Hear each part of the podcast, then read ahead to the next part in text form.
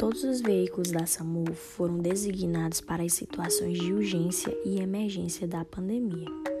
Todos os carros estão adaptados para o serviço e são higienizados após cada chamada, para garantir que não haja risco de transmissão pelo coronavírus.